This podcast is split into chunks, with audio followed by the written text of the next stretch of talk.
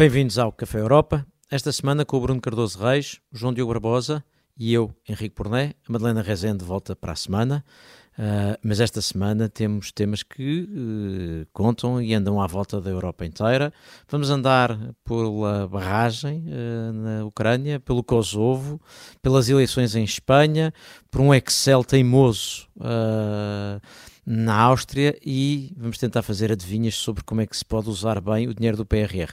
Já lá vamos. Para já arrancamos com o pior da semana, os Átilas. Bruno Cardoso Reis, o teu Átila é para a tese conspiracionista de que foram os ucranianos que destruíram a própria barragem. Sim, quer dizer, eu, o meu Átila é mesmo para a destruição da barragem, ou seja, acho que é claro que seja quem for, não devia ter feito, ou seja, por um lado é algo que está proibido nas leis guerra, da guerra, uh, infraestruturas críticas, uh, especialmente barragens, centrais nucleares, cuja destruição pode depois provocar imensos danos e imensos mortes, inclusive, obviamente por, por força de inundações, digamos, imprevistas, são, são coisas que estão expressamente proibidas. É, é verdade que, que, na história da guerra isso aconteceu, aconteceu no passado. aconteceu, por exemplo, os holandeses fizeram isso para parar as tropas do Luís XIV em 1672. Os, os chineses, os nacionalistas chineses, chineses fizeram isso em 1938 também para parar uh, a grande ofensiva japonesa, a tentativa de conquistar a China. isso originou, aliás, estima-se que talvez centenas de milhares de mortos, porque foi uma, um rebentamento que não foi avisado, mas enfim, nesses dois casos aquilo é, foi apresentado como uma emergência nacional. E até nesta zona de Zaporizhia, genericamente, também na Segunda Guerra Mundial, os soviéticos também, também fizeram a mesma coisa para tentar travar a, invasão uh, nazi. Portanto, um, é, já aconteceu no passado, isso não quer dizer que nós não, deve, que não se deva mudar ou procurar fazer melhor, tanto mais quanto, as, inclusive, as leis da guerra mudaram. É isso que eu ia dizer, as leis da guerra não são exatamente as mesmas que eram. Exatamente, exatamente. Portanto, não faz sentido estar a dizer, bem, mas sempre se fez, bem, sempre se, Quer dizer, a tortura e a escravatura também sempre se fez, até deixar de se fazer, não é? A pirataria também era considerada uma coisa normal até deixar de, de ser, não é? Até os Estados podiam legalmente, digamos, licenciar piratas e, portanto, isso deixou de sente, ser o. O Bruno, o Bruno, sente que quem olha para, para esta guerra uh, está a ser mais, vista com mais detalhe uh, em permanência, pensará facilmente que eh, as leis da guerra, eh, mas quais é que foram as leis da guerra? Pensando, enfim, certamente que o, que o, que o exército ucraniano tem feito uh, também uh, algumas coisas, mas olhando para várias coisas que a Rússia tem feito uh, e pela qual, aliás, já está a ser investigada, qual é que é a expectativa de que as leis da guerra travem a Rússia? Sim, esse, esse, é aqui o ponto. Ou seja, o que é que me leva a pensar que este Átila, com grande probabilidade, deve ser atribuído à, à, Rússia, é que, por um lado, não se percebe, até em termos, digamos, técnicos, como, dificilmente os ucranianos conseguiriam fazer isto. Ou seja, esta ideia que podia ser uma mina ou um, tipo, ou um obuso, ou, enfim, as barragens são estruturas bastante resistentes, portanto, Uh, parece muito mais provável que seja uma explosão a partir de dentro, onde a estrutura é mais vulnerável, sendo que eram os russos que controlavam efetivamente a barragem.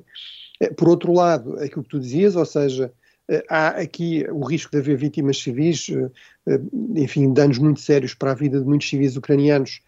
Se há um lado que não tem mostrado nenhuma preocupação com isso, sistematicamente tem sido a Rússia, e enfim, isso não é uma questão de opinião, é uma questão que está documentada por relatórios das Nações Unidas, da, da OSCE, enfim, de, da Amnistia Internacional, de múltiplas organizações. É, é verdade, como tu dizias, também há crimes de guerra por exemplo, tratamento de prisioneiros, etc., do lado ucraniano, mas são coisas sempre muito mais pontuais, eh, em número muito menor. Eh, e, portanto, eh, isso também é um fator adicional. E depois o terceiro, e sobretudo, é a quem é que isto aproveita. Ou seja, todos aqueles exemplos que eu dei, a Holanda no século XVII, os, os nacionalistas chineses ou mesmo os próprios soviéticos um, nos anos 30 ou nos anos 40 do, do século passado, do século XX, basicamente todas as operações que eu conheço, todos os precedentes que eu conheço deste tipo de, digamos, da ação, de, no fundo causar uma inundação, explodir eh, diques ou barragens para causar uma inundação, eh, basicamente a utilidade que tem é travar uma, uma grande ofensiva, é travar uma ofensiva do outro lado que, eh, que, está, que não se consegue travar. E, portanto, isso é mais um sinal muito forte de que, do ponto de vista de quem é que beneficia com isto, é essencialmente a Ucrânia, ou seja, a, Rússia, a Rússia. Isso até poderia ser um disparate, quando a Rússia diz, bem, os ucranianos querem distrair do, do, do, falhanço da sua ofensiva, mas distrair é causando danos e até possivelmente mortes entre os seus próprios civis, isso é que é distrair, ou, ou ah. então eh, vão dificultar a própria ofensiva. Eh, aliás, é também um disparate dizer que a ofensiva foi derrotada ao fim de um dia, quer dizer, isso também não, não existe na história da guerra. No, no, o dia D também não demorou um dia, quer dizer, houve ali uma, uma, pelo menos uma semana em que a situação esteve vai, não vai, portanto, uh, não, isso não é crível, não é? Portanto, essa narrativa mas, russa Mas, aliás, tem esse ponto parece... que é, se, se tivesse tido um efeito de, de, de, retardar ou de prejudicar a ofensiva, isso é, é capaz de dar uma pista sobre por onde, de onde é que veio a origem da ação, não é? Um pouco... Exatamente. Portanto, acho que há, é há, há, há ações de, de false flag, mas esta não parece fazer muito sentido. Não, não parece. Esperemos é que os ucranianos consigam, eh, enfim, adaptar-se, porque isso também é a chave da vitória numa guerra. Nomeadamente, eu, eu acho que eles teriam um grande grande interesse em conseguir desenvolver aqui uma capacidade anfíbia, não é? de operações mais anfíbias, seja por rio, seja por mar, mas sobretudo por rio. Uh, agora, isso são sempre operações mais difíceis, mais arriscadas. É? Um desembarque é sempre uma operação arriscada, nem que seja simplesmente atravessar um rio, e, portanto, desse ponto de vista, parece-me evidente que quem beneficia aqui mais é a Rússia. Uh, mas eu, pegando aqui na questão do direito, que me parece relevante, porque não é a primeira vez que nós discutimos isto, um, e aliás, pegando na, naquele aforismo apócrifo, se calhar a segunda vítima da guerra é o direito, porque a verdade é que não só houve violações de, de ambos os lados que nem sequer estamos em condições de, eu diria, de medir e de hierarquizar, porque não houve um processo, não houve uma, um apuramento de, de todos os danos de forma uh, profissional até. Um, mas a violação do direito que acontece aqui, do direito internacional e especificamente do direito da guerra, é ainda mais gritante se nos lembrarmos que, por exemplo, uma das eh, causas duvidosas uh, que a Rússia tentou aplicar neste conflito foi aquela dos referendos de, das regiões separatistas e portanto a partir do momento que queria defender a população não é? Que ia defender exatamente. a, a, e, e, e, acaba e acaba a aplicar uma, uma, uma, política de terra queimada não é? Eh, e que dificulta aliás a gestão da própria região para o futuro. Um, a quem quer que, que fique encarregue disso? E eu acho que isto é muito complicado sobretudo porque um, acontece numa semana em que vemos novas notícias o Washington Post eh, trouxe uma história interessante que revelava como os Estados Unidos, por via de parceiros europeus, tinham obtido informação um, de um plano detalhado ucraniano para uh, atacar o Nord Stream e essa continua a ser uma, uma das grandes uh, dúvidas, um dos grandes mistérios desta guerra. E o facto de essa notícia ter sido agora cria também dúvidas em relação a este ataque, que parece fundamentalmente diferente, porque, como o Bruno dizia, os incentivos e as vantagens são uh, substancialmente diferentes aqui do que seriam ou do que teriam sido no caso do Nord Stream, mas a verdade é que não parece ter sido este a primeira vez, ou esta a primeira vez que o direito internacional foi infringido nesta guerra e não parece ter sido sequer eh, a infração mais importante ou mais gravosa e, portanto, torna-se mais difícil construir um caso a partir daqui. O que, o que vai ser difícil fazer agora, um, e aliás vimos como tem sido difícil aplicar o direito internacional com aquela história do, do mandado do, do, Tribunal Penal Internacional e das dificuldades de Putin viajar e das exceções que têm sido criadas, mas o que vai ser difícil agora é realojar aquelas populações, levar-lhes água, uh, gerir os estragos e esse aspecto da política de terra queimada e das decisões operacionais e práticas que vão ter de ser feitas são se calhar mais importantes do que o aspecto do direito internacional, pelo menos agora e pelo menos durante um, o curto a médio prazo. E de facto, das notícias que temos visto, vai ser muito difícil uh, tratar daquelas pessoas que já estavam numa situação difícil, vai ser necessário provavelmente uh, alguma ajuda humanitária, não se sabe também como é que vai ser possível fazê-lo a chegar lá. E, portanto, eu diria que, neste caso, um, a consequência prática e os efeitos uh, a prazo são mais importantes até do que a infração do direito. O, o direito Sim, aqui só, serve sobretudo notas, como é. guia, é. serve, uh, o direito aqui serve sobretudo como guia para perceber uh, o, o que, que, é inaceitável mesmo numa guerra. Parece-me que não, infelizmente não, não impede e também não será, não será tratado uh, diretamente, parece-me que é esse o ponto. Mas se calhar avançávamos, mudávamos de assunto, Mas, não? Sim, só, só, só, muito rapidamente duas frases. Uma é em relação à questão do direito, apesar de tudo, concordando com tudo aquilo que disse o João Diogo, e nós sabemos que o direito internacional tem este problema, que é não há um Estado, não há um governo global, portanto não há uma polícia mundial, portanto é, cabe sempre no fundo aos, aos próprios Estados implementá-lo ou não. Não há sequer um tribunal, Bruno. Há, há, há, um tribunal, enfim, há um tribunal, mas que não é reconhecido universalmente, também como referias, mas, mas a questão é, há, apesar de tudo, um custo, digamos, em termos de legitimidade, não é? Ou de, de, de falta é dela. Né? Portanto, há, há uma punição por essa via. Eh, o segundo aspecto era aquele aspecto que também estavas a referir, João Diogo, de eh, a, a necessidade agora de desviar recursos de atenções, atenções para, eh, para a ajuda às, às, populações que foram afetadas. Mais uma vez também reforça esta suspeita de que isto interessa sobretudo aos russos, porque obviamente isso implica que a Ucrânia, no momento em que estaria concentrada na ofensiva, vai ter de estar a desviar pelo menos alguma da atenção, alguns recursos para a correr a esta emergência humanitária. E, e, e, ainda se coloca a questão de que, de qualquer maneira, não pode estar a contar com que terias de ajuda internacional em circunstâncias semelhantes pela circunstância da guerra. Bom, avançamos para o tema seguinte. João Diogo, não, não é guerra, já houve por ali, uh, mas os ânimos andam exaltados no Kosovo. Sim, há vários anos. Quando é que não estiveram exaltados desta vez? um, foram confrontos após umas um, confrontos após umas eleições municipais um, que no norte do Kosovo foram boicotadas pela maioria sérvia que lá, que lá vive e portanto tiveram uma participação em torno dos 4%, um, obviamente, enfim, foram pessoas eleitas para os órgãos locais, mas houve protestos e protestos que rapidamente escalaram de terem como alvo as forças policiais locais para um, entrarem em confrontos com tropas da NATO. E a, a NATO viu-se inclusivamente forçada a aumentar o contingente no país com umas centenas de comandos turcos. Um, e a Sérvia, sempre a Sérvia, reagiu rapidamente com mobilizações militares, pôs o seu exército em estado de alerta, fez uns movimentos na fronteira que preocuparam, chegaram a preocupar os europeus e os americanos, porque recorde-se que nesta situação fazer mobilizações militares eh, poderá significar no limite fazer mobilizações contra a NATO. E eu acho que isto, para além de ser um problema reiterado, um, nós no ano passado falamos da questão das matrículas e de como isso gerou uma pequena crise é também um caso que complica muito a vida à União Europeia. Sérvia e o Kosovo são vizinhos imediatos, mas o, o, Kosovo não é reconhecido por todos os Estados-membros, basta pensar um, em Espanha. O, o, Kosovo, apesar disso, é apoiado pelos Estados Unidos, que são um aliado importante até na vizinhança europeia e especificamente na invasão da Ucrânia. Por outro lado, a Sérvia é um candidato à adesão à União Europeia, é um candidato que importava não alienar completamente, não deixar de falar ou, de, ou não criar condições para um corte de relações, mas ao mesmo tempo é um, um, candidato à adesão à União Europeia que é muito próximo da Rússia, que tem um interesse que não desaparece no Kosovo e, enfim, o presidente do Kosovo falava em movimentos do grupo Wagner no, no país, isso parece-me que não foi consubstanciado, mas é um problema para o qual a União Europeia não tem uma boa solução.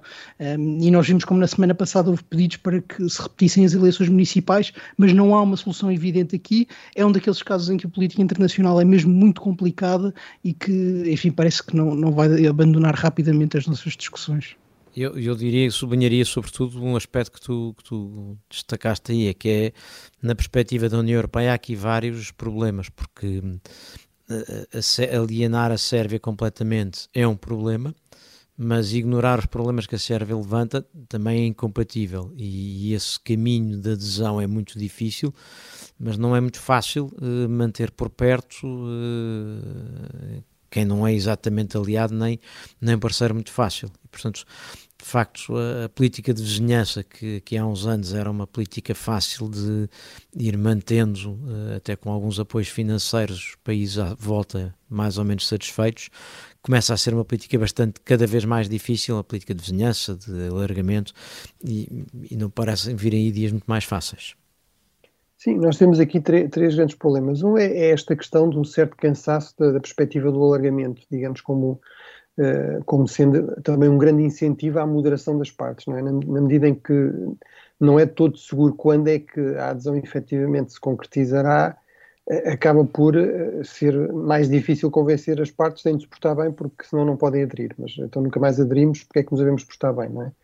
Depois, o segundo aspecto é que, enfim, como dizia o João Diogo, há estes uh, rumores sobre o grupo Wagner, é possível que eles não estejam envolvidos, até porque andam muito distraídos com, com outros problemas, uh, mas uh, a verdade é que a Rússia está envolvida nesta região e no fundo aparece sempre como uma alternativa, pelo menos para aqueles grupos mais nacionalistas, mais radicais, que, que não se importam assim tanto de não entrar para a União Europeia e, portanto, é um fator adicional, não é? E sabemos que a própria China também está aqui muito ativa, não é? Portanto, isso significa que, mais uma vez, a União Europeia perde algum peso. E depois, estou inteiramente de acordo, acho, Henrique, que é realmente daqueles problemas, um ótimo exemplo daqueles problemas para os quais não há boas soluções, é muito difícil agradar a toda a gente. No fundo, é, é, um, é um exemplo que ilustra perfeitamente o problema em zonas como, por exemplo, o centro e o leste da Europa, de uh, criar Estados-nação. Ou seja, o problema é sempre porque é que eu hei de ser uma minoria no teu Estado-nação quando posso ser uma maioria no meu próprio Estado-nação, não é? E, portanto, e onde é que se desenha e, a fronteira? Bruno, Bruno, claro. e, e, ainda vamos voltar ao desafio que isso coloca, ou isso, ou as relações que, com, com os vários países à volta colocam a União Europeia, mas vamos, vamos ter esse tema no, na segunda parte. Portanto, se calhar avançávamos para o último tema Sim. desta primeira parte. E é, é, tu falaste há pouco de moderação, e, é, e é, o meu átila é para a excitação dos antimoderados. Uh, aqui junto duas histórias diferentes, mas que me parecem que vão, no fundo, dar ao mesmo lado.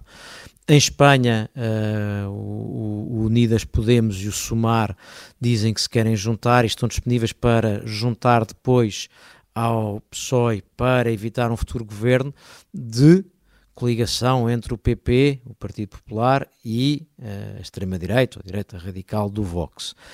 Uh, entretanto, enquanto isto é dito em Espanha, uh, na União Europeia, agora em sentido contrário, o, o primeiro-ministro uh, da República Checa diz que uh, está em conversações com o PPE para criar uma convergência para evitar uma maioria de esquerda no Parlamento Europeu e, portanto, que seria melhor uma maioria de direita que juntasse o PPE com os ICR, que é um grupo político onde antigamente estavam os conservadores ingleses e de resto está o Partido Meloni depois o Partido Polaco uh, e mais alguns partidos um pouco ainda mais complicados do que o próprio Partido do governo polaco.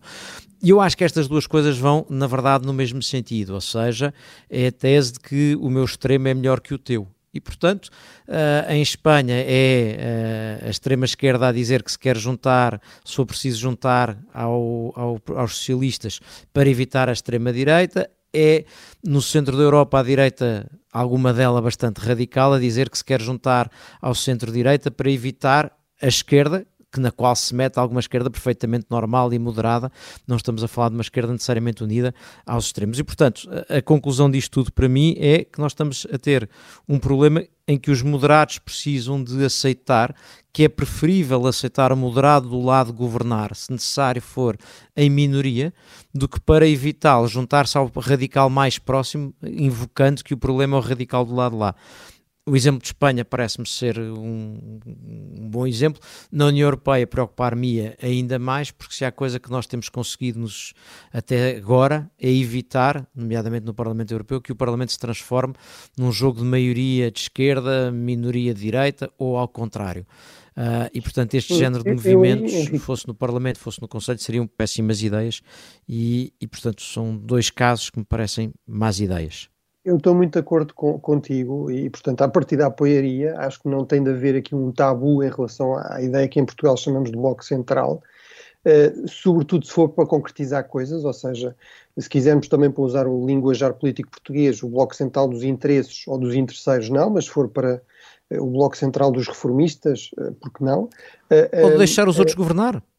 E, e, e, mesmo depois é essa outra alternativa, que é não precisa de ser um bloco central, pode ser simplesmente não bloquear sobretudo, mais uma vez, coisas com as quais até se pode estar de acordo, porque pode acontecer, não é? Ou pelo menos com as quais não se está radicalmente em desacordo. Um, e, e, portanto, também há este paradoxo, não é? Que, no fundo, por um lado, a esquerda moderada diz vem o fascismo, por outro lado, muitas vezes a direita moderada diz vem aí uh, o comunismo ou a extrema-esquerda radical, chavista, etc mas depois na prática acaba por se atirar os, os, moderados do outro lado, a única solução governativa responsável, que é uma coisa que é suposto os moderados quererem, acaba por ser formar alguma coligação com, com esses extremos. Mas, portanto, eu aí estou muito de acordo. Há aqui um contra-argumento, uh, não sei se o João Diogo quer adotá-lo e defendê-lo, mas que é esta ideia de que, no fundo, isso pode ser complicado depois em termos eleitorais, pode reforçar os extremos, como a oposição. Um pouco o exemplo que, por exemplo, é dado em relação ao Macron, é? a ideia de que Macron esvaziou digamos, os moderados do, da esquerda e da direita. É que eu prefiro que eles deixem governar uns aos outros em vez de ocuparem o centro inteiro. Henrique, se, se, tiver tempo para uma, uma, frase, eu queria só João dizer, Diogo, em relação a 30 Espanha, segundos. Hum, parece-me natural essa união do, do Sumário e do Podemos, porque vale a pena lembrar como o Sumar é, no fundo, uma dissidência do Podemos e uma dissidência muito recente eh, e quase que uh, individualizada na sua líder, e portanto faria algum sentido que voltasse a unir-se ao partido até se uh, Yolanda Dias pudesse vir a liderar essa força de esquerda. No caso do Parlamento Europeu, eu acho que é, o, é o, a plataforma ideal para um bloco central, porque não é, é inteiramente evidente que os eleitores estejam atentos e que possam vir a responsabilizar o que se faz no Parlamento Europeu votando nas margens e, portanto, é por isso que se vai mantendo esse bloco central. Eu acho que uh, o PPE tem bastantes ilusões sobre o que pode acontecer, ainda dos números que conhecemos, não parece que vai ser desta vez que quer um lado quer o outro vai conseguir ter maioria sozinho, uh, pelo menos sem razão. contar ali com umas forças bizarras e, portanto, eu acho que de falar disto agora é capaz de assustar o eleitorado para o próximo ano mais do que o conquistar e Talvez por isso não, não, não parece uma boa ideia. Boa. E com isto chegamos ao fim da primeira parte do Café Europa. Voltamos já de seguida para a segunda parte.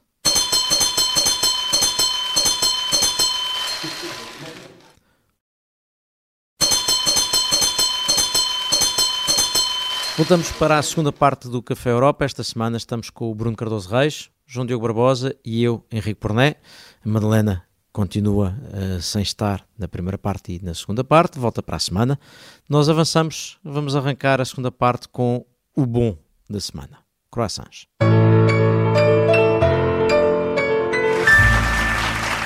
Bruno, uh, na primeira parte estávamos a falar a propósito da situação do Kosovo, dos desafios que a Europa, por exemplo, tem para lidar com vizinhos, alguns problemáticos. O, o teu croissant é para a Cimeira na Moldova, na, da, da comunidade política europeia. Um, já andámos a falar disto desde que começou, uhum.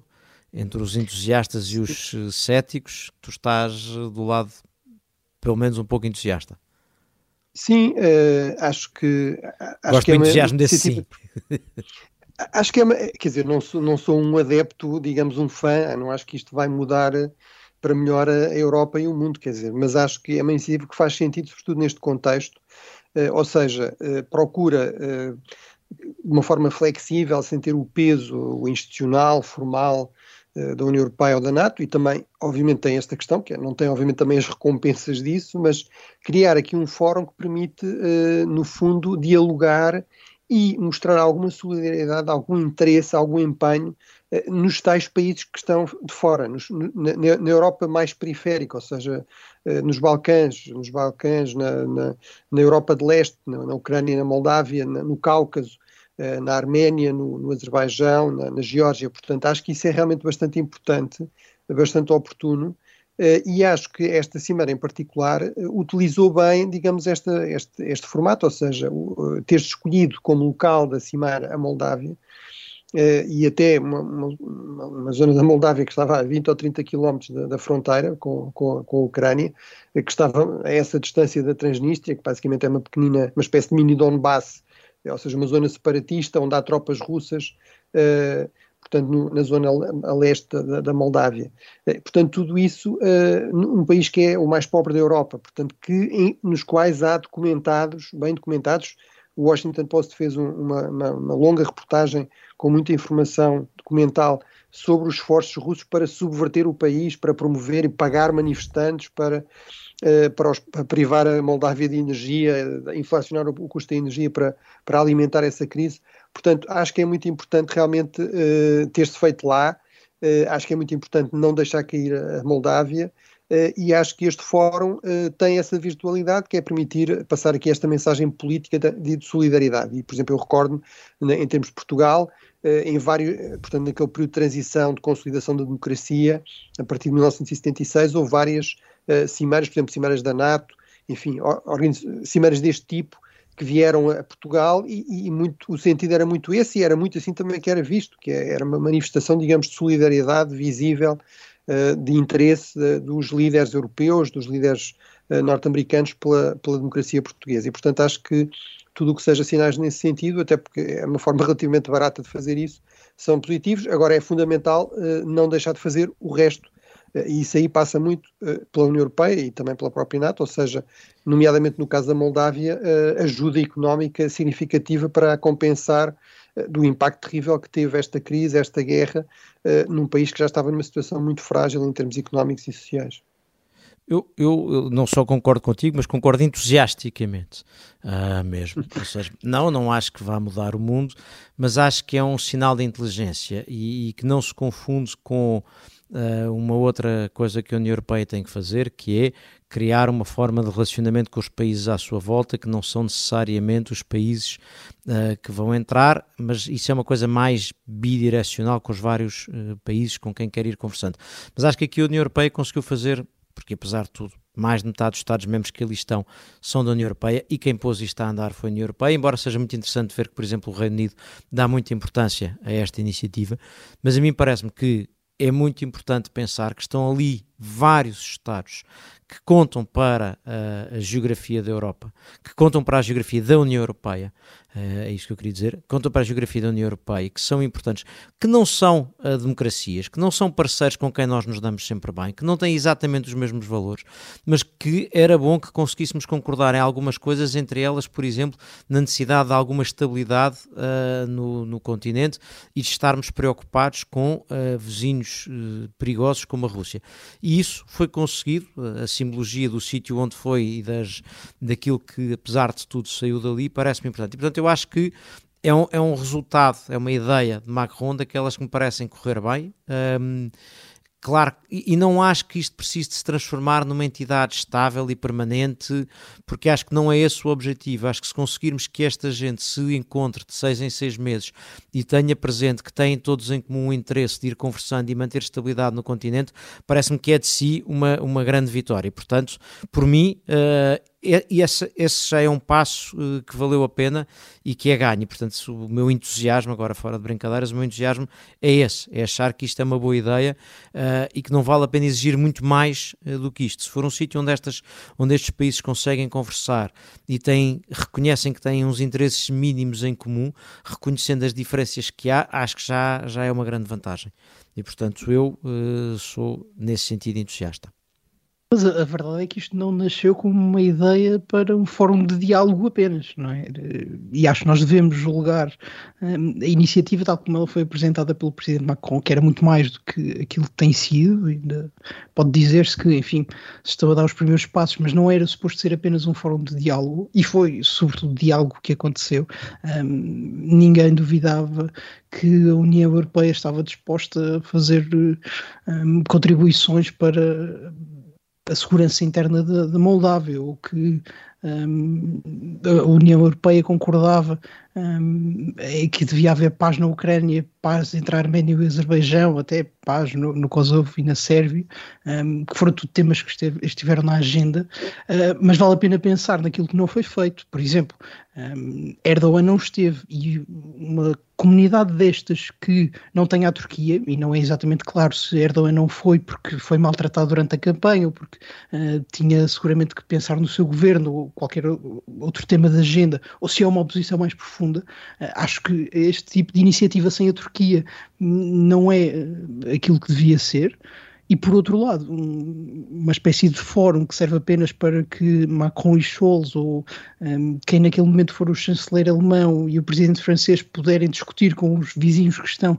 desavindos, como aconteceu um, com os líderes da Arménia e do Azerbaijão e com os do Kosovo e da Sérvia, não é exatamente uh, aquela comunidade que nos foi uh, avançada por Macron no, no discurso do final do, do, ano passado, do início do ano passado, uh, que era verdadeiramente uma alternativa a adesão à União Europeia. E, portanto, ainda não é isso. Deste encontro, desta cimeira, não fica claro que algum dia possa vir a ser isso. E, e portanto, parece-me que vale a pena ter algum ceticismo, portanto eu diria que discordo não entusiasticamente um, de que tenha sido um grande sucesso. A verdade é que um fórum de diálogo seria sempre muito fácil de organizar, nem que seja por Zoom ou por uma alternativa qualquer, e isso, enfim, é bom, mas não traz um grande avanço ou uma, uma grande solução para o problema que a União Europeia tem com a sua vizinhança e com as promessas não cumpridas do alargamento, que eram verdadeiramente. Um, as missões desta comunidade política europeia. Bruno. Eu não Eu, eu, eu, eu, acho que tu não dás suficiente importância e, portanto, aí acho que Portugal, o exemplo de Portugal até é fazer, é fazer parte da União Europeia, há, há, presença das pessoas lá. Uma coisa é tu dar dinheiro, outra coisa, outra coisa é as pessoas irem lá. Isso para países pobres, isolados, que se sentem periféricos, que acham que não são ouvidos, é muito importante e, portanto, podes dizer é, é apenas uma coisa simbólica, mas a política também se faz de simbolismo. Uh, portanto, eu acho que, uh, sim, uh, claro, a própria, esta comunidade não é, nem, nem faria sentido ser uma alternativa à União Europeia. É verdade que houve especulação nesse sentido no início, eu nunca percebi muito bem se era a, França a testar águas, a França depois veio dizer que não era isso, que o que queria era exatamente o que, o que veio a acontecer, que era um fórum de algo amplo e que não, não fazia sentido pensar nisto como uma alternativa à União Europeia.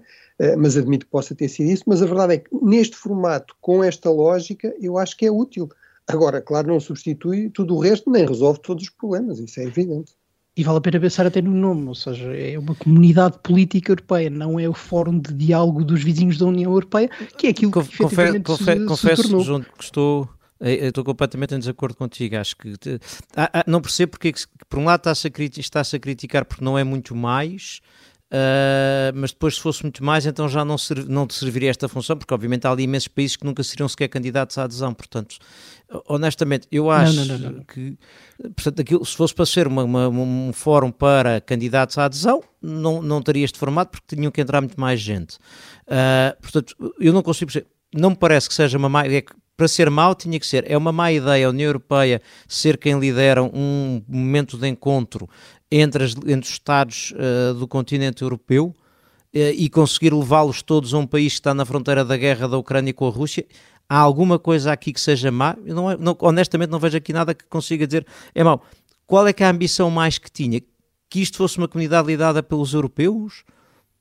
Não, mas Henrique, eu tenho todo o prazer em deixar de combater com o espantalho, mas não foi isso que eu disse. Ou seja, eu acho que devemos. Essa frase é engraçada, mas não resolve nada. política eh, europeia porque eh, por, por aquilo pelo conjunto de objetivos que constavam da sua apresentação, que era uma, o início de uma grande parceria que ia envolver um, transportes, educação, energia, um, não uma alternativa à União Europeia, mas um complemento ou uma, enfim, uma forma de irradiar a União Europeia para Estados que ou não conseguiam ser candidatos, ou que sendo candidatos não iam conseguir aderir, e portanto não é nem uma alternativa, nem Mas há ali países que não são nem uma coisa nem outra.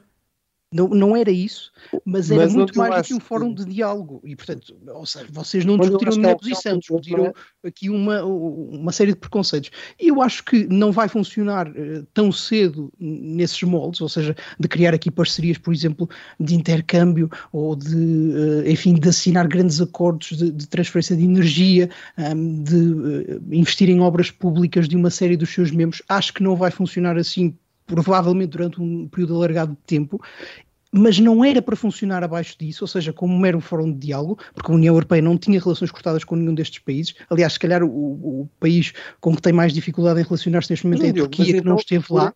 Mas por esse argumento não havia mais formato nenhum a não ser a União Europeia. A União Europeia também não tem relações Os candidatos à adesão. Não, fui eu que apresentei a ideia da Comunidade Política Europeia. Mas a União Europeia mas, tem mas, relações cortadas com o Canadá ou com os Estados Unidos. Quer dizer, não é pelo facto de haver outro tipo de relações que não faz sentido um fórum com este formato. Agora, este fórum atual. existia? Não. Uh, este diálogo é útil? É. São só ali candidatos à adesão? Não. Uh, o facto de, Agora, apesar de tudo, a União Europeia ser quem. quem... O, o nome é que é um bocadinho infeliz. Aí temos, a, temos o, European Policy Center a queixar-se com toda a é, razão. Eles estão-se a queixar da sigla. Enfim. O, o, a, a, sigla, não é? Portanto, o IPC que tradicionalmente é um, é um think tank muito bem, muito credenciado em Bruxelas, não é? E está-se a queixar que agora de repente aparece outro IPC, que afinal é a European Policy Community, não é? Portanto, mas eles próprios, eh, como bom think tank que são, pensaram numa solução e, portanto, apresentaram uma sigla alternativa para não haver aqui esta, este problema. Eu, isso aí, enfim, isso aí, acho, é parte sim, sim, de e admito que, que, que, que o conceito de comunidade, enfim, não, não, não, não resolve nem deixa de resolver eh, o nome. Agora, insisto, uh, acho aliás que se for mais ambicioso do que isto, corre o risco precisamente de não funcionar, porque eh, a partir do momento em que começarmos a tentar uh, passar uh, destas, destes encontros, há uma quantidade de temas em que há desacordo, em que há uh, desalinhamento e há uma quantidade de países com os quais nós temos problemas uh, de regime. Questão séria para mim das críticas que o João Diogo faz, aquela que me parece que, é, que levanta problemas, é de facto a ausência da Turquia.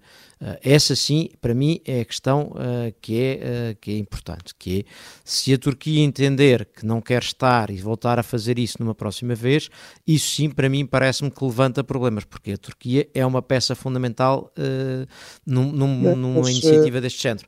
Essa sim, eu sou sincero, é da, das, dos pontos que chamaste a atenção. Esse, diz, diz, desculpa. Não faz muito sentido, tá, João Diogo, estás a dizer isto não tem importância nenhuma, não interessa para nada, mas depois é muito grave não disse isso. que a Turquia não, não, não esteja. Uh, portanto, eu acho que é, é, um sinal, é um sinal de que a Turquia uh, do senhor Erdogan cada vez menos se identifica como parte de uma comunidade política europeia. Uh, portanto, está, tá a fazer o, a inversão do kemalismo, não é? Portanto, está a fazer uma espécie de neo Vamos ver se não vai fazer uma reversão dessa inversão nos próximos, nos próximos tempos. Vamos, vamos se calhar, ter calma. Erdogan estava a tomar posse e estava a formar governo à mesma altura. Se calhar até foi um erro no, no timing para uh, marcar acima. Não, Acho gente, que é vamos ver. Fazermos Bom, uma grande pode, pode, Outro ponto importante também não, sabia se, não, não sabiam se havia segunda volta ou não, mas, a, lado... mas a questão é, é, eu acho que... Rapidamente já não temos muito tempo. Não vai cortar completamente esses laços, mas lá está, estar presente, não estar presente, é, uma, é um sinal dessa aproximação ou desse afastamento, portanto, mostra que alguma utilidade a comunidade tem, nem que seja como uma espécie de barómetro político. Bom, avançamos para os prémios postos-esperados para os Dijsselbloem. One cannot spend all the money in alcohol and women and then ask for help. João Diogo Barbosa, uh, os austríacos não se entendem com contas? Sim, é, continuamos no tema dos exageros e o SPO, que é o Partido Social Democrata da Áustria, e neste momento a melhor opção de não haver um governo uh, do ID no próximo ano no país. Um, enfim, elegeu um novo líder, mas o novo líder não é quem nós pensamos, isto porque uh, o vencedor anunciado no sábado uh, tornou-se derrotado na segunda-feira, depois de líder do esforço eleitoral ter dito que houve um erro na folha de Excel e que afinal o candidato derrotado tinha vencido. E eu acho isto, enfim, por si só é engraçado, mas também é um prémio que me enche de solidariedade, em primeiro lugar pelo candidato derrotado, que, enfim, as suas declarações nos dias seguintes diziam apenas, sim, sim, quem nunca foi vencido pelo Excel, mas o, o candidato derrotado dizia apenas que era um dia difícil, era um dia muito duro e, portanto, não tinha mais a dizer, ah, mas também pelo vencedor, que é um orgulhoso marxista maquinista, isto é difícil de dizer, mas é uma nova variante, ah, que dizia na, na campanha eleitoral que a União Europeia é uma agressiva aliança de política externa e, portanto, esperam-nos coisas boas da Áustria, mas também pelos nossos congêneres austríacos. Eh, eu fiquei a pensar, enfim, os comentadores a terem de produzir opinião sobre aquela vitória surpreendente e a terem de dizer que tudo mudou na Áustria naquele dia, afinal não, houve apenas um erro no ponto ou na vírgula, eh, ou então o Excel assumiu que o número era uma data, eh, e imagino que muito comentário político tenha envelhecido mal durante o fim de semana e, portanto, vai também um abraço do café Café Europa para os nossos amigos austríacos. Bom, e, e falta-nos pouco tempo e, portanto, preciso rapidamente que me respondam a duas adivinhas. É um, pode ser uma nova secção da Europa que é adivinhas sobre os PRRs. Uh, ah, e vamos começar com um em Portugal. O que é que é um meio mecânico que leva pessoas uh, e que assim poupará emissões de CO2 uh, de transporte individual numa zona turística uh, e que contribuirá para uh, o PR, e que será financiado pelo PRR? Alguma ideia? É um ascensor. Ou um elevador ou, ou um catrapila. Não, é o funicular da Nazaré, vai ser financiado pelo PRR. Parece-me que a economia portuguesa vai ficar altamente transformada depois disso. Mas uh, tenho ainda. Um fiscalizador do PRR, não é, Henrique? Agora com esta nova. Não, mas eu chego a Espanha, eu chego a Espanha. Porque também te pergunto, João Diogo, o que é que é um projeto financiado pelo PRR espanhol, neste caso, que por um lado sequestra carbono, suporta fisicamente a transição digital e contribui para um bom lifestyle. Não sabes? Não sei, esta falta, é difícil. Falta-te esta... falta a criatividade dos parques naturais espanhóis, mas não somos só nós que gastamos dinheiro, enfim, de maneiras duvidosas. Em Espanha, uma, um, há uma plaquinha a provar isto. É um tronco, um, um pau, madeira, que sequestra carbono, portanto, com uma plaquinha a dizer: ponha aqui o seu telemóvel em cima para tirar uma selfie. E está preparado para segurar o telemóvel. Maravilha. É bom, não é? enfim, antecipa-se uma década de grande crescimento e de prosperidade. Económico. Um tronco em cada Acho esquina que... e resolvíamos os problemas ambientais. E da economia europeia. Bom, e com isto chegamos ao fim do Café Europa desta semana. Voltamos para a semana. Se encontrar mais bons PRRs, partilhem connosco. Até para a semana.